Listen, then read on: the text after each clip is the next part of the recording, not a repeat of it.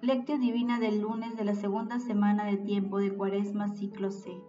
No juzguen y no serán juzgados, no condenen y no serán condenados, perdonen y serán perdonados, den y se les dará.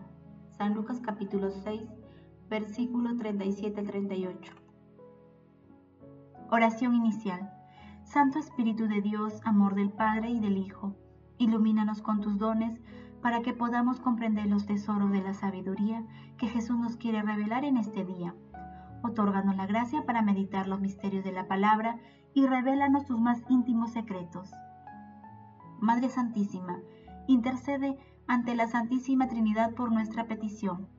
Ave María Purísima, sin pecado concebida. Paso 1. Lectura. Lectura del Santo Evangelio según San Lucas capítulo 6 versículos 36 al 38. En aquel tiempo dijo Jesús a sus discípulos, Sean compasivos como el Padre de ustedes es compasivo. No juzguen y no serán juzgados. No condenen y no serán condenados. Perdonen y serán perdonados. Den y se les dará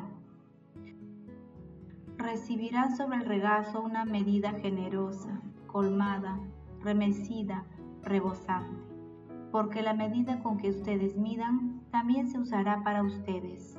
Palabra del Señor, gloria a ti Señor Jesús.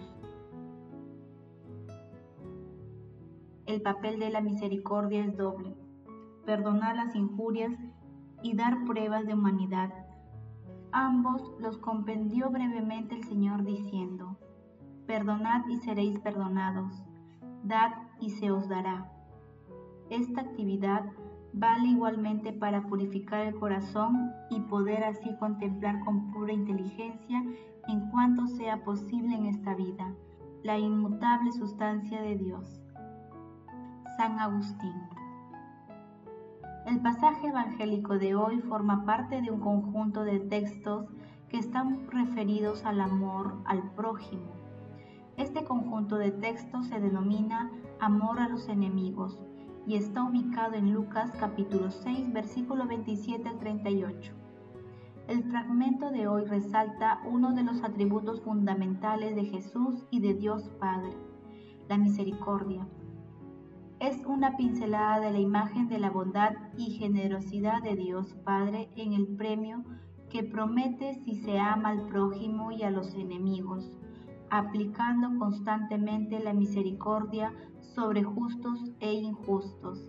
Además, debe conducirnos a la práctica de la corrección fraterna, tal como podemos leer en Mateo capítulo 18, versículos del 15 al 28 y 21. Jesús propone un programa que, llevado a la práctica, debe conducirnos a cambiar el mundo, a lograr una sociedad basada en la misericordia, el amor, la bendición, la oración, la solidaridad y la justicia. La misericordia es una acción para emprender.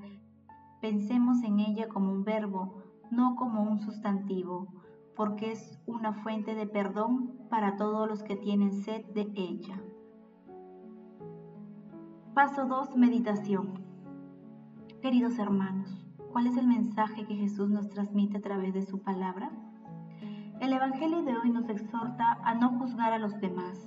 Por ello, es importante estar atentos porque juzgar a los demás es uno de los orígenes del orgullo y desencadena una serie de comportamientos contrarios a los preceptos cristianos. Algunas veces, por aferrarnos a nuestros prejuicios y temores, impedimos el acercamiento de personas que se han enemistado con nosotros, lo cual nos recuerda las palabras de nuestro Señor Jesucristo en Lucas capítulo 6, versículo 42, cuando nos dice, ¿cómo puedes decirle a tu hermano, déjame sacarte la paja de tu ojo cuando no ves la viga del tuyo? Tengamos presente que en el juicio viene de la justicia y el perdón de la gracia por eso, no juzguemos y seamos misericordiosos. Hermanos, hoy es una ocasión propicia para formularnos las siguientes interrogantes. ¿Soy proclive a juzgar y condenar el comportamiento de los demás? ¿Cómo compartimos la misericordia de Dios con los demás? ¿Por qué me es fácil o difícil perdonar a quienes me ofenden? Que las respuestas a estas preguntas nos permitan identificar las causas de nuestros comportamientos contrarios a los que nos exhorta nuestro Señor Jesucristo y nos conduzca a iniciar el cambio que Él misericordiosamente espera de nosotros. Jesús, María y José nos aman. Paso 3. Oración. Oh Dios, que nos mandaste mortificar nuestro cuerpo como remedio espiritual, concédenos abstenernos de todo pecado y que nuestros corazones sean capaces de cumplir los mandamientos de tu amor. Santísima Trinidad, tres personas, un solo Dios, concédenos la gracia de ir alcanzando el dominio sobre nosotros mismos para no mirar los pecados de los demás, sino que aprendamos a meditar en nuestras propias acciones. Padre Eterno, ilumina nuestra mente para entender que quienes se humillan serán enaltecidos. Otórganos la gracia y la valentía para imitar la humildad de tu Hijo, que se hizo menos que los ángeles, tomó nuestra condición humana y ahora está glorificado a tu derecha en el cielo. Amado Jesús, Misericordioso Salvador, otorga tu perdón a las almas del purgatorio, especialmente a las que más necesitan de tu infinita misericordia, y permíteles contemplar tu rostro amoroso. Madre Santísima, Madre de la Divina Gracia, Madre de Misericordia, intercede ante la Santísima Trinidad por nuestras peticiones. Amén. Paso 4. Contemplación y acción. Contemplemos al Señor con una homilía del Papa Francisco. Las lecturas de hoy nos hablan de misericordia. Todos nosotros somos pecadores, no en teoría, sino de verdad, y por eso necesitamos una virtud cristiana, que de hecho es más que una virtud. La capacidad de acusarse a uno mismo es el primer paso para quien quiera ser buen cristiano. Todos somos unos maestros a la hora de justificarnos. Yo no he sido, no, no es culpa mía, tampoco es para tanto, no fue así. Siempre tenemos una coartada para justificar nuestros fallos y pecados, y así no se puede ir por la vida cristiana. Es muy fácil acusar a los demás. En cambio, sucede una cosa muy curiosa si intentamos comportarnos al revés.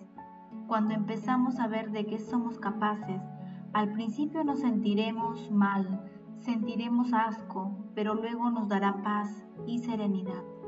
Por ejemplo, si descubro envidia en mi corazón y sé que esa envidia es capaz de criticar a otro y matarlo moralmente, ese conocimiento es la sabiduría de acusarse a uno mismo. Si no aprendemos este primer paso, nunca daremos otros pasos en el camino de la vida cristiana, de la vida espiritual. Es lo primero, acusarse a uno mismo, sin necesidad de ir diciéndolo por ahí, solo yo y mi conciencia. Por ejemplo, voy por la calle y al pasar por delante de la cárcel pienso, eso sí lo merecen. ¿No te das cuenta de que si no fuera por la gracia de Dios, tú estarías ahí? ¿Has pensado que tú eres capaz de hacer lo mismo, las mismas cosas que ellos e incluso peores? Esto es acusarse a uno mismo, no esconder las raíces del pecado que están en nosotros, las muchas cosas que somos capaces de hacer aunque no se vean por fuera. También nos viene bien otra virtud, la de avergonzarse delante de Dios. Es una especie de diálogo en el que reconocemos la vergüenza de nuestro pecado y la grandeza de la misericordia de Dios. A ti, Señor, nuestro Dios, la misericordia y el perdón. La vergüenza para mí y para ti la misericordia y el perdón. Nos vendría bien tener ese diálogo con el Señor esta cuaresma, acusarse a uno mismo. Pidamos misericordia. En el Evangelio Jesús es claro. Sed misericordiosos como vuestro Padre es misericordioso. San Lucas capítulo 6 versículo 36. Cuando uno aprende a acusarse a sí mismo, es misericordioso con los demás. ¿Quién soy yo para juzgarlos si soy capaz de hacer cosas peores? La frase, ¿quién soy yo para juzgar a otro? Obedece precisamente a la exhortación de Jesús. No juzguéis y no serás juzgado. No condenéis y no seréis condenados. Perdonad y seréis perdonados. San Lucas capítulo 6, versículo 37. En cambio, ¿cómo nos gusta juzgar a los demás y hablar mal de ellos? Pues que el Señor en esta cuaresma nos conceda la gracia de aprender a acusarnos, conscientes de que somos capaces de las cosas más malvadas y decirle, ten piedad de mí, Señor, ayúdame a avergonzarme y dame misericordia, así podré ser misericordioso con los demás. Hermanos, digamos todos juntos, Redentor nuestro, admirados y animados por tus ejemplos de misericordia, deseamos renovar el propósito de amar al prójimo, de no juzgar, de no condenar y de aplicar las correcciones fraternas cuando sea necesaria. Glorifiquemos a la Santísima Trinidad con nuestras vidas. Oración final. Gracias Señor Jesús, porque tu palabra nos conduce por caminos de paz, amor y santidad.